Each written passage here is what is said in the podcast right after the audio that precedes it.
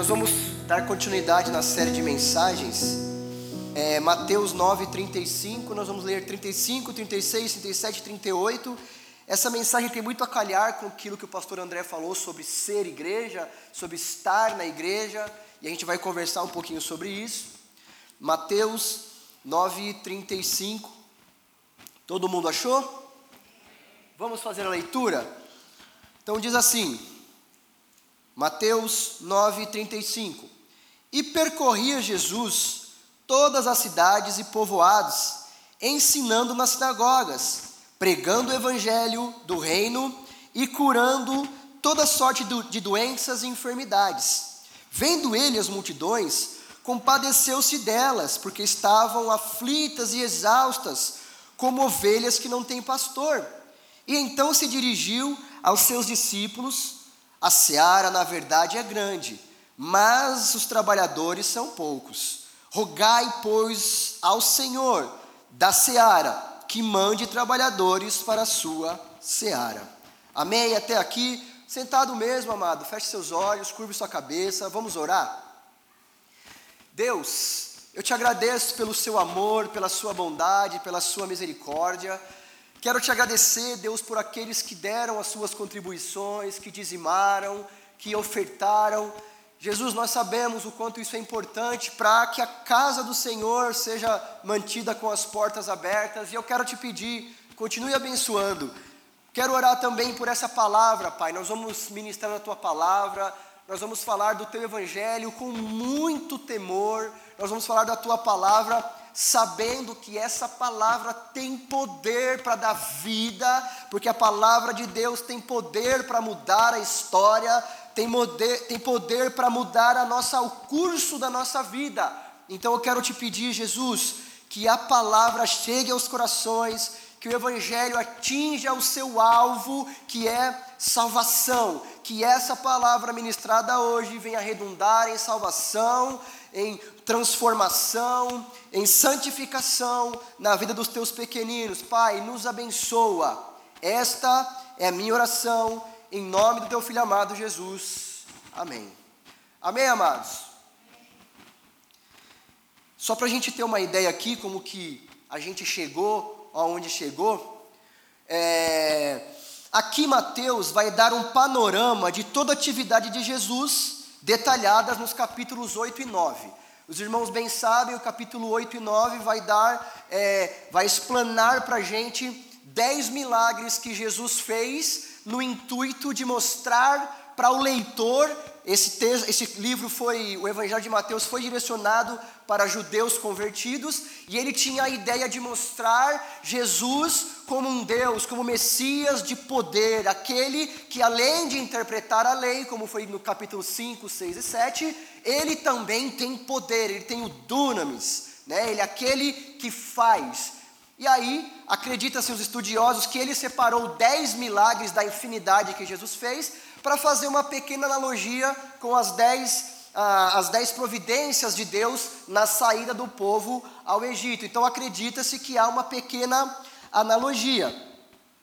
É, essas instruções precede, o que nós vamos ler agora, precede a escolha dos doze, dos doze apóstolos.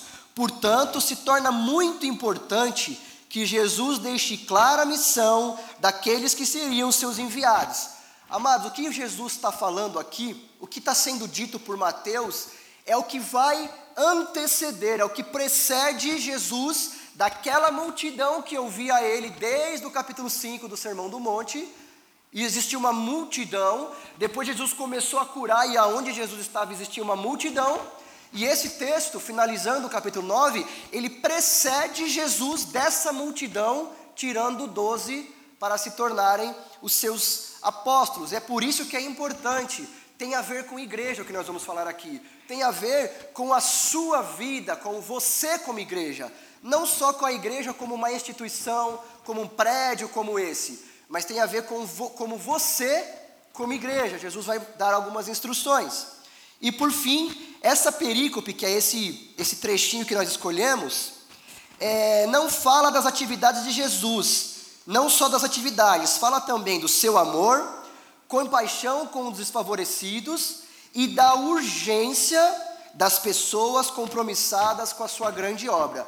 Aqui Jesus vai falar, né, quando ele, no, no último, cap, no último versículo, ele vai dizer: rogo-vos. A, a ideia de rogar é uma oração de urgência, é uma oração de tem que ser para já. A gente vai chegar lá, estou dando só uma resumida, um pano de fundo, para vocês entenderem. E depois de Jesus ter operado os dois últimos milagres, né? Que foi a cura de dois cegos e curou um mudo endemoninhado. A Bíblia deixou muito claro que era um mudo endemoninhado. Depois de ter feito essas duas últimas grandes obras, totalizando dez milagres, Jesus parte, né, Mateus escrevendo ah, o Evangelho de Jesus, parte para como se fosse dar uma resumida, dar uma, uma geral, uma conclusão do que Jesus fez até agora. E o, cap, e o versículo 20, e o versículo 35 vai dizer assim: E percorria Jesus todas as cidades, povoados, ensinando-os na sinagoga, pregando o evangelho do reino e curando toda sorte de enfermidades. Amados, o capítulo 30, o versículo 35, ele vai dar para a gente quatro verbos de ação de Cristo. Esse versículo específico vai nos ensinar, vai nos direcionar, vai fazer a nossa mente percorrer a ideia de que Jesus fez quatro ações. Verbo normalmente são ações. Quatro coisas que seriam o resumo de tudo que Jesus fez até agora. E o primeiro verbo que eu quero trazer à luz para vocês é o percorria todas as cidades. A primeira coisa que a gente começa a entender é que Jesus, sabendo o que, que é ser igreja e entendendo que ele vai trazer os doze para mais próximo, ele vai começar a ensinar esses doze o que eles devem fazer depois que ele partir, porque o ministério apostólico de fato entra em vigor na morte de Cristo. E a primeira coisa, quando a gente vê o verbo percorria, é que Jesus ia até as pessoas. A igreja deve ir até as pessoas. Nós somos uma, um prédio, nós estamos paradinho aqui. Mas você, como igreja, não deve ser como esse prédio paradinho esperando. Jesus, quando dá para nós e para aqueles apóstolos o exemplo, ele não é um Senhor que para, cruza os braços e espera que as pessoas venham até Ele. Pelo contrário, a Bíblia vai dizer, e se vocês lerem os dez milagres que aconteceram, Jesus ia até as pessoas. Jesus percorria, ele estava indo curar a, a filha do, do Jairo, Senhor, a minha filha padece, e ele está indo, no meio do caminho aparece a mulher do fluxo de sangue, ele para, ele cura, aí ele curou a, a filha de Jairo, ele vai para casa, dois cegos seguem ele, ele cura os cegos, depois aparece um mudo endemoniado, ele vai lá e cura, ou seja, Jesus estava aonde o povo está. Existe uma máxima, né? O artista está aonde o povo está. Só que isso é para a gente. Não que você seja um artista, mas a igreja está aonde o povo está. A igreja tem que ser luz. A igreja tem que sinalizar o reino. A igreja tem que estar aonde o povo está. E normalmente o povo que nós devemos estar perto são aqueles mais desafortunados, são aqueles mais pobres, são aqueles que enfrentaram todas as. Vou usar uma palavra forte aqui, mas para vocês entenderem. É aquele que enfrentou todas as desgraças da vida. Aquela pessoa que, desde que cresceu, nasceu, cresceu, se tornou adulto e vive, parece que há uma nuvenzinha preta em cima e só chove nela.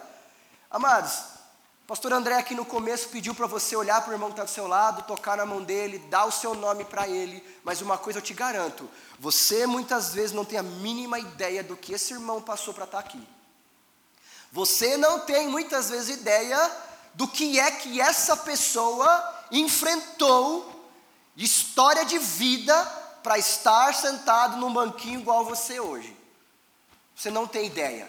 Por isso, eu vou parafrasear esse, esse, essa parábola do mundo e dizer: a igreja deve estar aonde o povo está. Então, o primeiro verbo, percorria. Jesus ia aonde estavam as pessoas carentes, aonde estavam as pessoas necessitadas. Jesus estava lá. O segundo verbo que nós é, entendemos que, o, que o, o, o versículo traz para nós é o verbo ensinando. Olha só como Jesus pensa em você de forma total.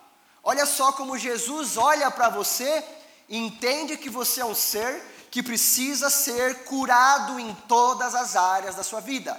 Talvez você não tenha uma enfermidade física, ótimo, mas muitos de nós temos enfermidades na alma, muitos de nós temos enfermidades no nosso psicológico. E Jesus, sabendo que ele vai precisar tratar de tudo isso, a primeira coisa que ele faz quando ele chega perto daqueles aflitos é ensinar. Amados, é nossa responsabilidade. A igreja tem responsabilidade de ensinar as pessoas que estão aflitas, que estão oprimidas, que precisam de uma mão amiga. Está em nós, o cajado está com a gente, é a nossa vez, é a nossa parte. Igreja do Senhor, que você seja mais que paredes, que você seja mais que bancos, que você seja mais que isso. Jesus, sabendo disso, o que ele faz? Ao se encontrar, ele ensina. Terceiro verbo que nós escolhemos aqui, que nós tiramos do texto. Além de ensinar, Jesus pregava o evangelho do reino. Amados, entenda uma coisa: quando Jesus vai ao aflito, ele ensina o aflito, ele também direciona o aflito, ele também guia o aflito. Não adianta nada a gente ir até as pessoas, trabalhar as suas necessidades físicas, estava com fome não está mais, estava com frio não está mais, estava perdido não está mais, sem que a gente ensine para eles um caminho. Sem, pra, sem que a gente mostre para essas pessoas que mais do que alimentá-las fisicamente, mais do que vesti-las, mais do que abraçá-las, nós temos para eles um caminho.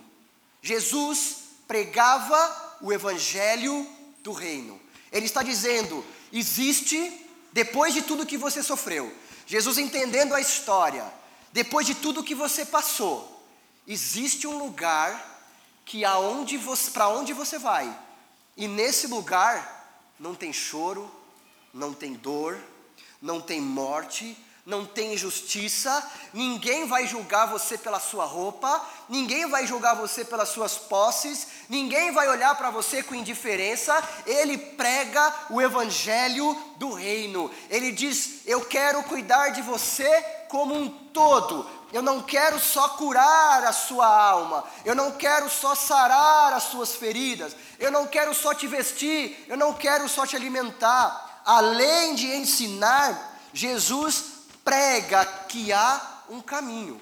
E nós sabemos, João vai dizer: Eu sou o caminho, a verdade e a vida. E Jesus dizia isso: Vocês serão curados, porém, vocês serão guiados para o evangelho do reino, serão enviados pelo evangelho do reino. Amém? E por fim, Jesus também é o último verbo, cura doenças e enfermidades. Olha só, amados, como em um versículo nós conseguimos extrair todo o cuidado de Deus, olhando para você e para mim como um ser humano que somos, que temos fraquezas, que temos fragilidades, que temos medo, que temos é, insegurança, que temos todas as coisas que nós, como pecadores, devemos ter. Jesus jamais te olhou como um herói. Jesus jamais te olhou como alguém impecável, que não peca. Jesus jamais te olhou como alguém que vai exigir de você algo que é impossível de fazer. Por isso, além de percorrer, além de ir a você, além de fazer isso, Jesus te ensina, Jesus não só te direciona, ele te guia para o caminho, para o evangelho do reino, e por fim ele fala: além disso, eu preciso cuidar da área física dele, eu preciso curá-lo das enfermidades. Eu preciso tratar aquilo que é tangível, aquilo que ele pode ver. Então Jesus, completando tudo aquilo que ele quer, né, Mateus resumindo tudo que Jesus fez, ele foi às pessoas, ele ensinou, ele pregou o evangelho do reino e ele curou. Amados, olha como Jesus está dando para você, muito pertinente do que o pastor André falou no início. Ele está nos direcionando a entender o que é ser igreja.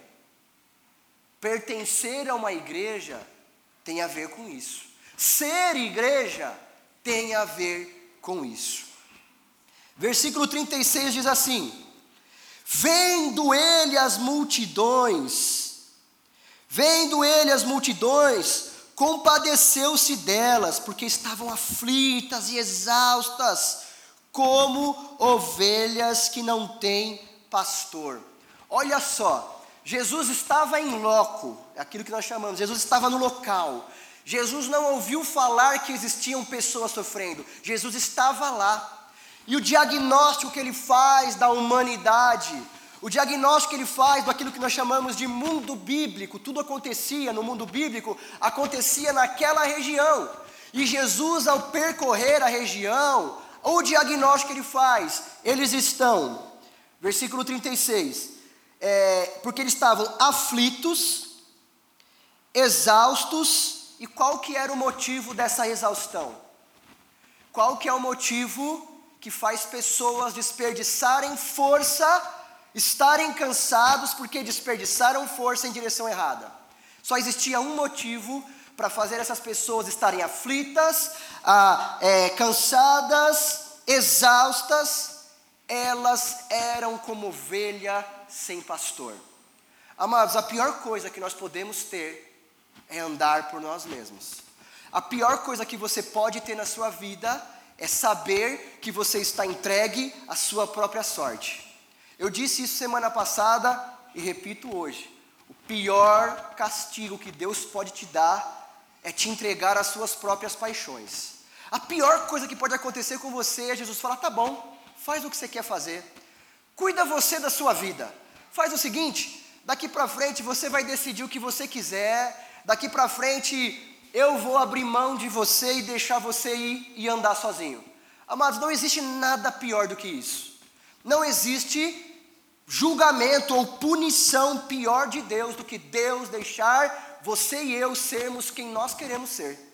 Amados, o seu e o meu, a, minha e a sua essência, ela é má. Nós cogitamos o mal todo o tempo, a essência do homem, ela é má. Ela precisa ser aperfeiçoada pelo Evangelho, ela precisa ser aperfeiçoada pelo Espírito Santo. A santificação, que é uma, uma das doutrinas da graça, é te fazer cada dia mais parecer-se com Jesus. Ser santo é ser igual a Cristo. Ser santo não é o tanto que você ora, ser santo é o tanto que você parece com Jesus. Ser santo não é o tanto que você prega, ser santo é o tanto que você parece com Jesus. E eu quero dizer que isso é uma obra do Espírito Santo em você.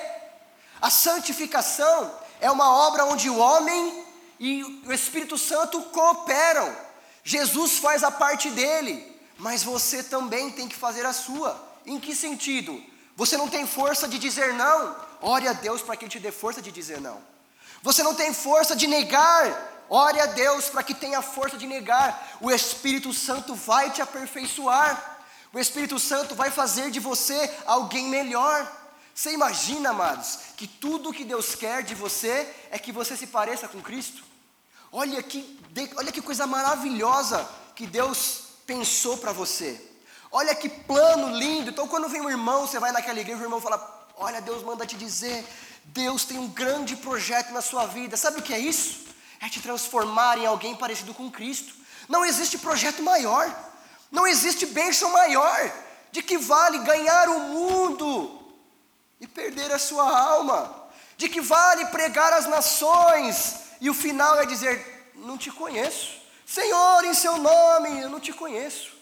Amados, é melhor ser pequenininho, é melhor ser alguém pequenininho, mas com a certeza e a convicção de que o Espírito Santo está te santificando para que você pareça-se cada dia mais com Cristo. Essa é a grande obra. Sabe por que eu estou falando tudo isso? Porque para você ser isso, você precisa ser uma ovelha com pastor. Você precisa ser uma ovelha que ouve a voz do pastor. E eu quero dizer para vocês: a vaga de bom pastor já foi preenchida. E eu vou te dar uma notícia chata agora. O bom pastor não é o pastor Bruno. Brincadeira, a notícia é muito boa. O bom pastor é Jesus Cristo. Essa vaga já foi preenchida. E você precisa entender: eu preciso estar conectado. Eu preciso estar no reino. Eu preciso estar no aprisco desse bom pastor. E esse bom pastor é Jesus Cristo. Tudo que o bom pastor quer fazer com você é te tornar alguém mais próximo dele, alguém mais parecido dele. E ele está dizendo: eles estão aflitos, exaustos, porque batem cabeça de lá para cá, como ovelhas sem um pastor, como ovelhas que não têm direção. Amados, eu sempre digo, a gente não tem muita ideia dessa parte pecuária, de como é um pastor de ovelhas literal, de como é aquele pastor que tem o um cajadinho e aquela ovelhinha de pelinho bonitinha, dá o pelinho dela faz lã. Para nós, a maioria de nós, é um exemplo que não faz muito sentido, porque eu tenho quase certeza que, se não a maioria, grande parte nunca nem tocou na lã antes de ser extraída da ovelha. Alguém já tocou na lã antes de ser extraída da ovelha? Levanta a mão aí quem já pegou na lã viva. Estava na ovelhinha ainda. Um, dois, três, quatro.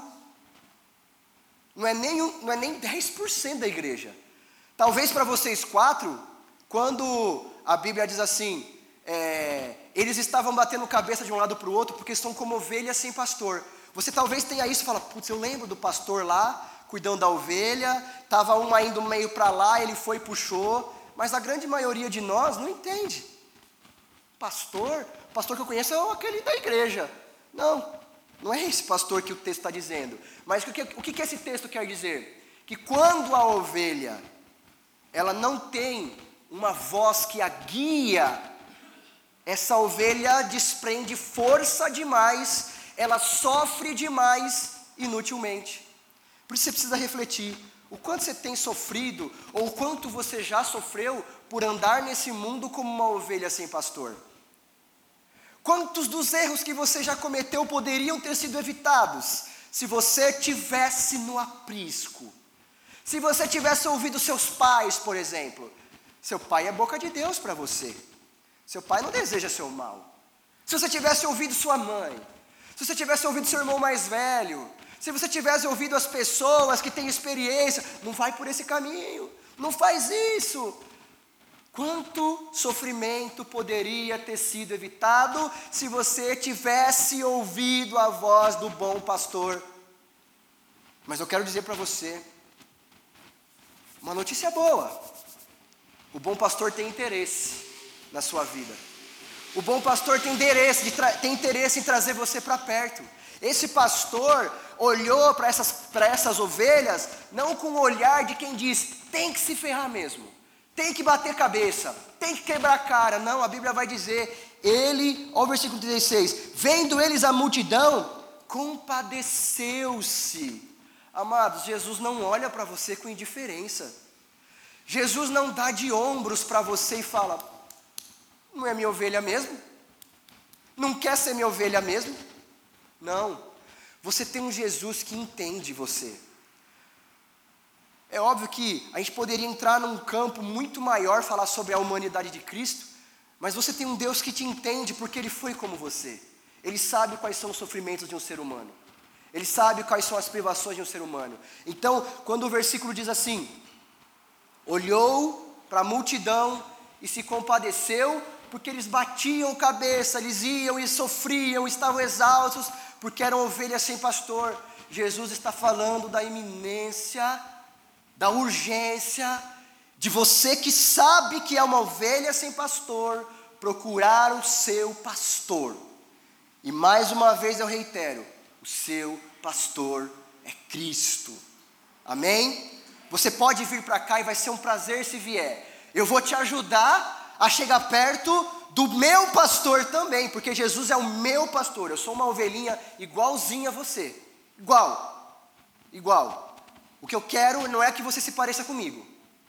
O que eu quero não é que você se pareça com o pastor André. Seria bom, mas não é esse o nosso alvo. O nosso alvo é que você olhe para Cristo. O nosso alvo é que você se pareça com Cristo. E nós vamos pregar para você o mesmo evangelho do reino que Jesus estava pregando nessas cidades. É o mesmo. Amém?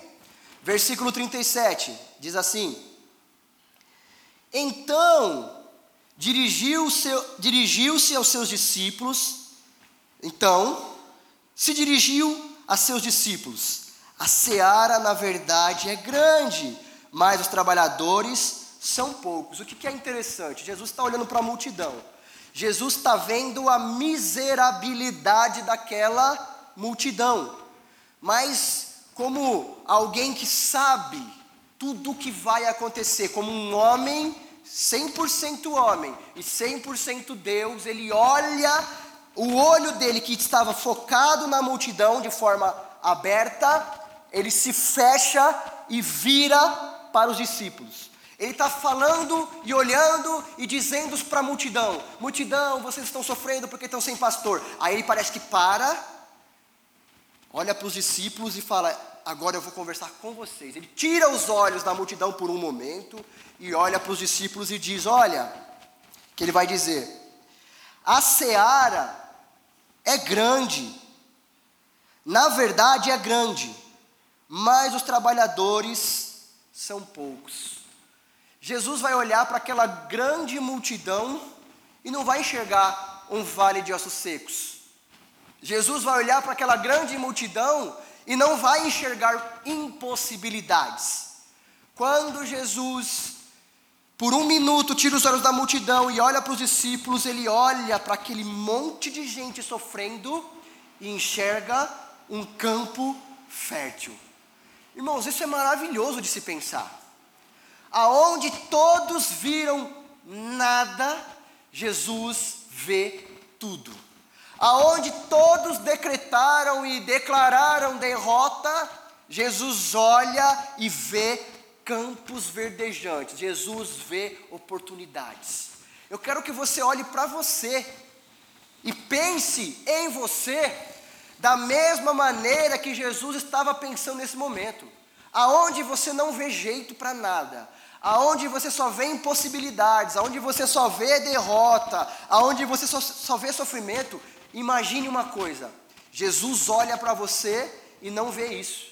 Jesus olha para você e vê um campo fértil, porque Ele vai dizer: a seara é bem grande, ou seja, glória a Deus, nós vamos trazer as ovelhas perdidas, Glória a Deus, as ovelhas perdidas estão vindo para cá, porque as ovelhas perdidas começarão a ouvir a voz do bom pastor.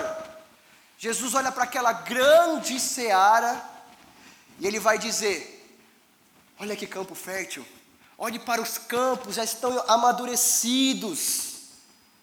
Só que ele vai dar também um diagnóstico agora, não da porta para fora, ele vai dar um diagnóstico da porta para dentro. Ele vai dizer: Eu sei o potencial que tem lá fora, mas a gente tem pouco trabalhador.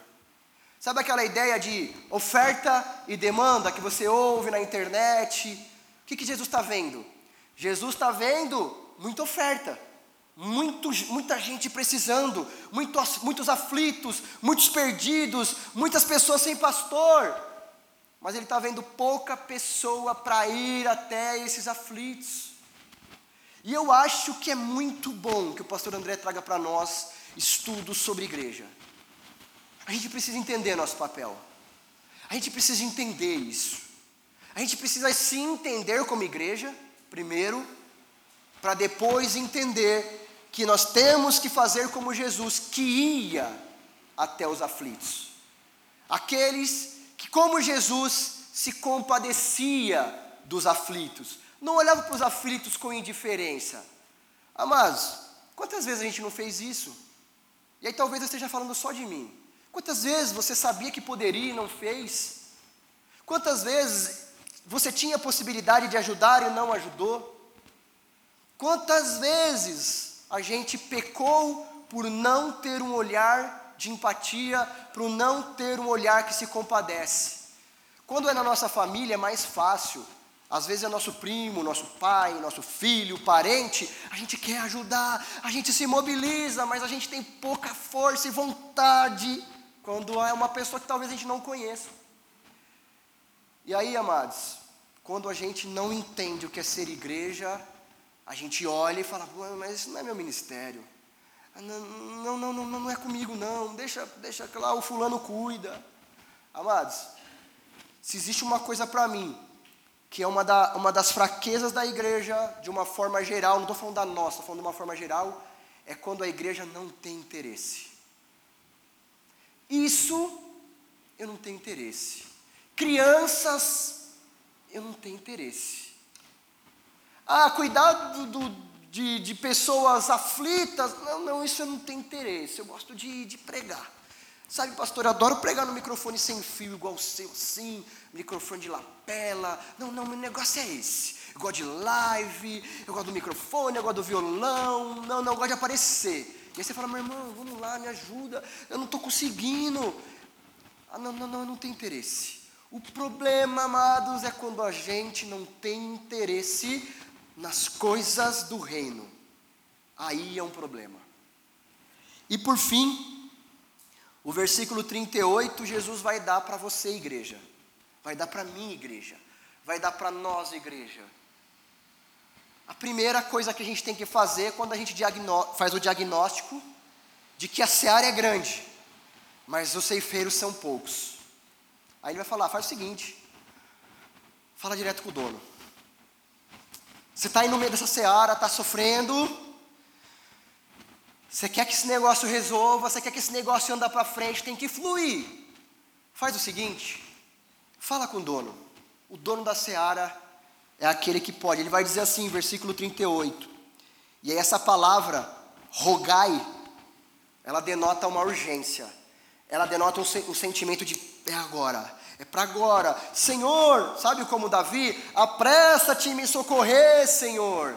Ele já passou do esperei com paciência. Ele está no Senhor, apressa-te, apressa-te, Senhor. É como um pastor está olhando e falando: Meu Deus, Senhor, até quando a gente vai suportar? Senhor, até quando? E aí ele vai dizer, com urgência: Rogai, pois ao Senhor da seara, o dono da seara, que mande trabalhadores para a sua seara. Amados, eu sei que isso é difícil, eu sei que o contexto é difícil, mas para mim é uma palavra de respira, respira. O dono da seara está no controle ainda. Respira, porque o dono da obra não abandonou. Respira, está sofrendo? Pede para o dono da obra, pede para o dono da seara, para que ele mande mais trabalhadores. E aí, amados, eu quero dizer uma coisa para vocês.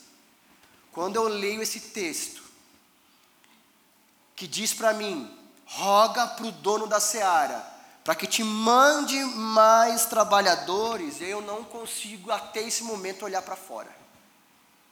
Para mim, a providência de Deus está aqui. Para mim, é com você que Deus está falando. É comigo que Deus está falando quando o Senhor envia trabalhadores, a série é muito grande, e Deus está dizendo, eu vou mandar, eu ainda. Isso pode mudar? Pode. Isso pode mudar a minha visão e falar, Brunão, esquece. Pode. Mas para agora, naquilo que eu tenho orado a Deus e eu tenho orado a Deus, eu não consigo olhar para fora ainda. Para mim está aqui a providência. Senhor, manda trabalhadores, eles já estão aí. Senhor, eu estou cansado, manda trabalhadores, eles já estão aí. Amados, eu não vou abrir mão. Eu não estou afim de dizer, não, eu, eu entrego os pontos. Pode ser que isso mude? Pode. Vai mudar? Não sei. Mas eu ainda olho para a providência de Deus sendo você. A providência de Deus para essa seara está aqui, está perto. É você, sou eu, somos nós. Nós somos essa grande comissão que vai tratar, trabalhar, que vai sinalizar o reino, que vai mostrar para o Jaguaré que aqui sim existe uma igreja que olha para o aflito, que olha para o oprimido e diz: Nós estamos aqui, nós estamos aqui, nós continuaremos sinalizando o reino. Amados, eu ainda, pela misericórdia de Deus, eu não sou ninguém, eu não sou melhor que vocês, eu não sou nada que possa se comparar. Ah, não, ele, não, o espiritualzão, nada disso. Mas eu tenho orado por nós, e meu olho está aqui. Amados, é você, somos nós, somos nós. Os trabalhadores que Deus há de enviar já estão próximos de nós.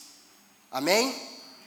E diante de tudo isso, eu quero refletir com você três, três coisas muito rápidas para a gente finalizar essa mensagem, para a gente entender o que a gente precisa fazer, entender que Jesus está falando isso para futuros apóstolos, está tá ali no meio. Tem não sei quantas mil pessoas, duas, três mil, mas naquele meio tem doze que Jesus vai trazer para si dizer: Quero que você seja meu apóstolo. É o primeiro, começa o capítulo 10 assim, trazendo a comissão dos apóstolos. Então ele está falando isso para a igreja, para o futuro. Ele está dizendo isso. E pensando nisso, tem, sabendo que a ideia é igreja, é você, sou eu, a primeira lição que eu quero trazer para você é o seguinte: o reino de Deus não é um reino de comodidades, é sim um reino de muito trabalho. O reino do Deus que você diz que serve, e eu acredito, nunca foi e nunca será um reino de comodidades. Eu não vejo isso em Paulo. Eu não vejo comodidade em Paulo. Eu não vejo vida boa em Paulo. Eu não vejo isso em Pedro. Eu não vejo isso em Tiago. Eu não vejo em Mateus. Eu não vejo em João Batista um, um reino de sentar na cadeira e ser servido. Um reino de sair de casa e o que, que Deus tem para falar para mim hoje? Vamos lá no, no, no menu de Deus. O que, que Deus vai falar comigo? Eu vejo uma mentalidade de sair de casa e falar: Senhor, no que, que eu posso servir o teu reino? Senhor, eu não estou saindo de casa para ser servido, eu estou saindo de casa para servir. Eu não estou saindo de casa para receber, eu estou saindo de casa para dar. Porque na vida dos apóstolos foi isso. Quando, o, quando os discípulos chegavam para Jesus, Senhor, permita que eu enterre meu pai. Não, não, é urgente. Os mortos enterrem os mortos, vai, é urgente. Ele, ele expulsou lá o, o, endemoniado. Senhor, deixa te seguir. Não, não, vai para sua família. Conversa com os da sua família, prega para sua família. É urgente, é para já. Não é um reino de comodidade. A nossa vida de sentar na cadeira, tem que, a gente tem que entender que isso tem que mudar. A nossa vida de reino de comodidades tem que mudar. Você tem que entender, amados, o campo está fértil, mas é pouquíssimo trabalhador, é pouquíssima gente que fala, eu tenho interesse nisso aí, eu tenho interesse. Ah, não, isso aí eu não faço não, pastor, não, não, não dá. Não, não, para mim não dá. Amados, eu sei que você não vai conseguir fazer tudo, mas na semana passada, o irmão veio aqui, eu nunca vi isso na minha vida. Gente, Socorre a gente aqui no louvor. Tem alguém querendo ajudar? Pô, a gente está suado aqui. Você já viu? Eu já vi igreja se cotovelar para não deixar a gente entrar. Agora, uma igreja que fala, nós queremos você, eu nunca vi a primeira vez, juro, diante de Deus. Aí a irmã lá no fundo, pastor, tem outros ministérios também. Olha aqui o papelzinho. Olha o que está escrito. Quem quiser participar de outros ministérios, procurar a Tamara. Amados, o reino de Deus não é um reino de comodidade, não é um reino de ficar sentadinho, tendo egozinho, amassageadinho e dizer que você é o espelho que remete, que reflete a imagem do Senhor, que você é a princesa do Pai, que você é a, a menina dos olhos de Deus. Tá, você é. E você vai fazer o que com isso? Você é, tá bom. Você é a menina dos olhos de Deus. Tá. E o que a menina dos olhos de Deus faz? O que a preferidinha de Deus faz? Senta no banco e fala, oh, me, me adorem. Não, amados, o campo está fértil. O reino de Deus não é um reino de comodidades, e sim um reino de muito trabalho. Tem muita coisa para fazer, e a providência de Deus está aqui. Amém? Que bom. Tá vendo, né, Deus? Segunda lição: não existe proclamação do reino sem o envolvimento com o reino, sem o envolvimento com os aflitos. Amados, que negócio é esse desses mochileiros da fé que vem e fica um pouquinho, extrai tudo que tem e vaza? Fica um pouquinho, extrai tudo que tem e vaza, não para, não cria raiz. Amados, não existe proclamação de um reino que você não tem envolvimento. Como é que você vai proclamar o que você não conhece? Como é que você vai oferecer o que você não tem? Proclamação do reino é feita por quem faz parte do reino, por quem faz parte do corpo. Olha só, amados, isso foi pregado aqui. Aquele que come e bebe sem discernir o corpo, come e bebe para sua condenação. Amados, não tem como ser do reino, não tem como proclamar o reino se você não faz parte do reino. Você não tem raiz, você não, não, não pertence. Amados, não existe como proclamar isso sem você estar envolvido com o reino. Não tem como, né? O pessoal fala muito isso, né? É uma, é uma, é uma, máxima que apareceu na igreja, e de certa forma a gente avalia, mas as pessoas falam assim: ovelha tem cheiro de ovelha. Amado, reino tem cheiro de reino. Quem gosta de gente tem cheiro de gente. Quem proclama o evangelho tem cheiro de quem gosta de estar no meio de gente. Proclamar o Evangelho faz parte de estar com as pessoas. É como você quer entregar a, a marmita lá para o morador de rua, tadinho, passando fome. Você quer entregar a marmita, é bonito? É, mas não me abraça. Não, não, entregar a marmita eu entrego, mas não chega perto de mim. Entrega a marmita, não, Deus te ama.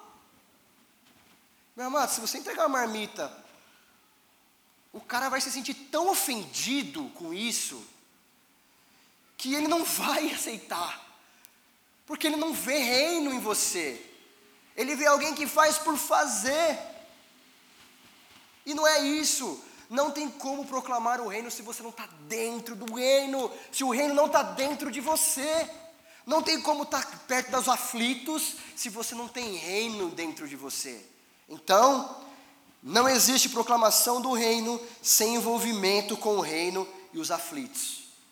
É para isso que nós somos chamados. E o fim, para a gente terminar, e aí também é um diagnóstico que eu faço, essa terceira divisão é um diagnóstico que eu faço, acredito que alguns compartilhem, mas é o seguinte: estamos na geração com a maior escassez de trabalhadores. Nós vivemos um momento da igreja em que achar trabalhadores para essa grande seara é um martírio, é um suplício. Posso dizer uma coisa para vocês? Difícil, difícil a igreja hoje que tem dois pastores.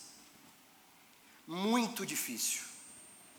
Existem, é óbvio, megas igrejas têm dez pastores? Óbvio. Mas pensa em igreja de bairro. Igreja de quebrada como a nossa. Igreja pequena como a nossa. É difícil igreja que tem dois pastores. Igreja que tem músico. Sabe que eu tenho visto um fenômeno péssimo? É a igreja que volta para o playback. Por que, que volta para o playback? Ah, pastor, é ruim? Meu irmão, não tem músico na igreja mais. Achar baterista é um problema, achar guitarrista é um problema maior. Porque sabe o que as pessoas querem hoje? Não quer tocar guitarra, quer pegar um quadradinho cheio de botão e ficar tum tá, tum tum tá, tocando funk. Não tem mais músico. Eu trabalho perto da Teodoro Sampaio.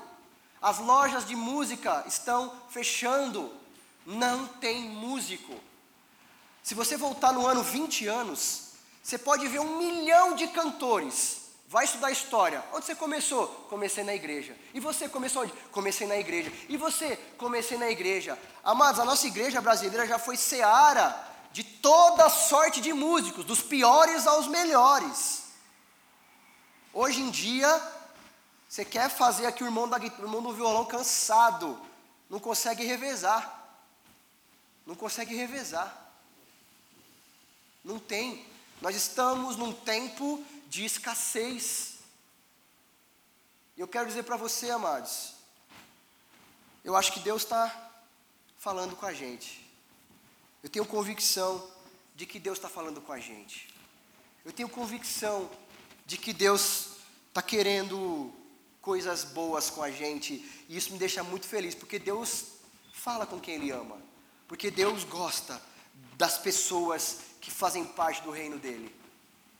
Eu fico feliz que Deus tenha falado com a gente, que Deus tem falado com a gente. Amados, graças a Deus, Deus tem falado com a gente. Deus não tem deixado vocês sem ouvir a palavra e a voz dele. E eu agradeço muito a Deus por isso. Amém?